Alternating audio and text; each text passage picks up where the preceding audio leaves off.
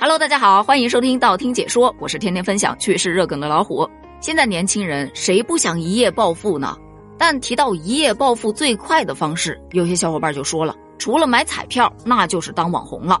但你以为网红是那么好当的吗？美好生活的方式有很多种，网红并不一定是最好的选择。因为俗语有云：“人红是非多，网红不好做。”放心，咱真不搞攀嘎之交那一套，劝你们不要去做网红。结果我自己跑去做。咱之所以这么说，那是有依据的。比方说，这个挖呀挖呀挖，大家都知道吧？就这样一首面向六岁以下儿童的歌，火遍了整个成人世界，达到了数以亿计的传播。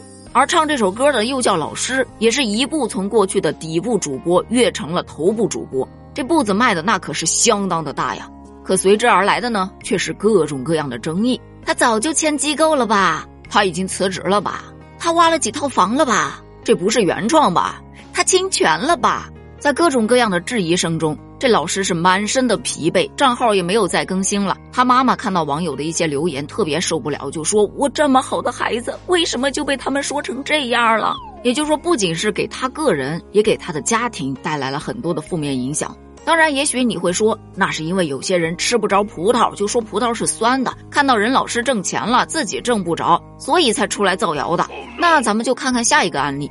一位在火车上拿盆吃了十包泡面而意外走红的马文东先生，要知道那时候可是有网红专门发出寻人视频，并且以每个月两万块钱的薪酬向他发出签约邀请，还有网红直接给他开出五十万元的签约费。他思索再三之后，决定拒绝所有的签约邀请。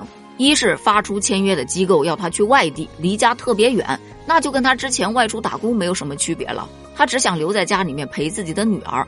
二是那些签约的条件基本都要求签个三四年，而且中途如果不干还要赔很多的违约金，这给他吓到了，所以他拒绝了。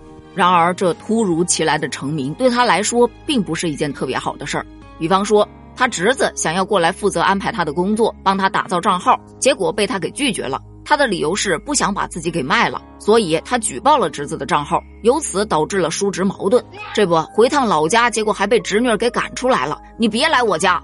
另外，他不管是走在村里还是走在县里，都能被人一眼认出来。大家都说哟，那不是泡面哥吗？哎呀，挣老多钱了。其实呢，压根儿也没挣着钱，而且他跟他朋友去吃自助餐，结果被人家拦下来了，因为别人认出他是泡面哥，担心他食量太大，说呀，哎呀，我们这是小本买卖呀。所以压根儿就没让他们进去，但这也让他看清了一个现实：大家都把他往网络上、往网红上这么去推。既然如此，那就顺势而为吧。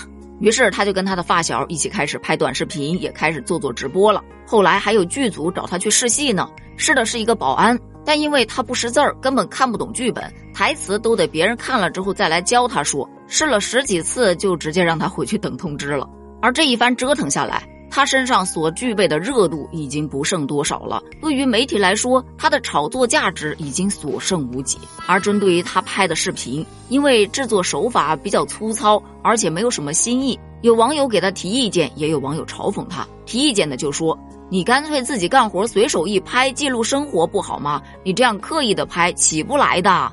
你要不好好找个团队吧？你适合那种田园做饭的风格。”这写实不像写实，吃播不像吃播的，拍的也太草率了。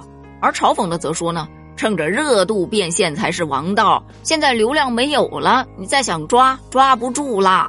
这一行你应该是干不了了，可不是嘛？都运营整整一个多月了，粉丝仅仅只有一点六万。有媒体去采访他，他也表示，我也想当大网红啊，但现在耗不起了，不行，还是只能出去打工了。也许听到这儿，你又会说，那是因为流量来了，他没抓住啊。但凡抓住流量了，这钱自然不就来了啊？那咱们继续往下看，淄博的那个丫头小哥的事儿，大家总记得吧？就因为这小哥长得帅，身材挺好的，于是就吸引了很多的人前来观光打卡。不要质疑我的用词，因为真的只是来观光打卡，前来买鸭头的人很少。你要说他没抓住流量吗？人家要拍照，配合人家拍了；人家要打卡，配合人家打了。直播也开了，问题是呢，店门被人家堵的，销售额不升反降，而且因为影响到隔壁邻居做生意了，所以被迫关门了。这找谁说理去呢？所以说呀，命里有时终须有，命里无时莫强求。就算流量来了，这互联网它也是不缺网红的。